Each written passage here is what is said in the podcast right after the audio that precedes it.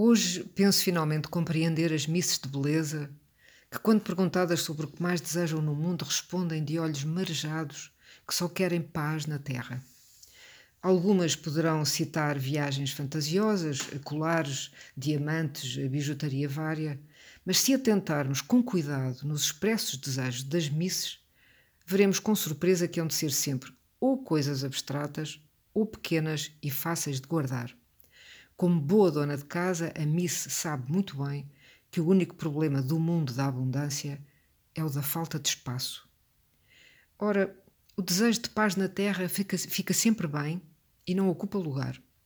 Tal como a ânsia de amor e harmonia entre os homens, o voto de felicidades para todos, o anelo da prosperidade global, da justiça, da igualdade e da esperança num futuro melhor, a paz na terra não compromete o aspirante e não lhe sobrecarrega as três exíguas assoalhadas. No Natal, a espiral infinita de carrinhos e bicicletas, skates e trotinetas, livros de arte, televisões, micro-ondas e cassetas faz-nos admirar, mais uma vez, a perene sabedoria das misses.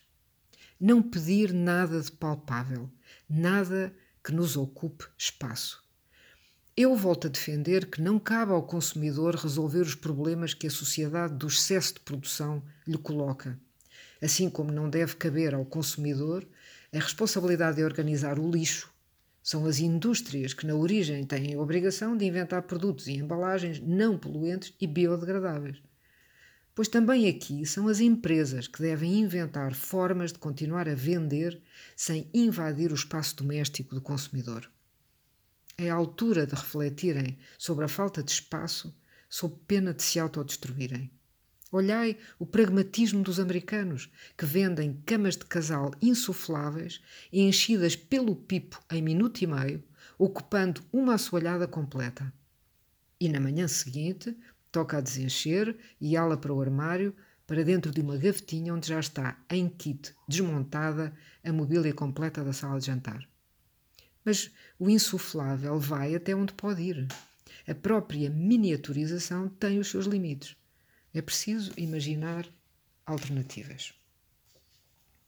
Não se consegue é imaginar que o consumidor, com crise ou sem ela, empregado ou desempregado, consiga refrear a sua disfunção compulsiva para o consumo. Ele tem de comprar, está treinado para comprar e sente-se culpado, menorizado e expulso da escala social se não compra. Mais do que isso, está hoje firmemente convencido que o consumo é um direito que lhe assiste, como a educação ou a saúde. E vai e compra. Em casa já não se consegue mexer.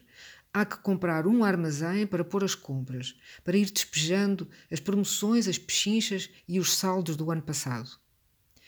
Pioneira no seu tempo, a Ideal do Móvel considera já a hipótese de estender o seu mega espaço para a dimensão de um hangar, permitindo assim aos clientes comprarem os móveis e alugarem na própria loja 20 ou 30 metros quadrados onde os colocam. Famílias poderão assim passar fins de semana ou mudarem-se redondamente para a Ideal, onde terão tetos altos e largo convívio com os donos dos outros móveis. José de Souza, conhecido inventor, divisou um esquema interessante, embora ainda nos possa parecer um tanto disparatado. A loja de eletrodomésticos que ele gera vende a máquina e o espaço para a usar.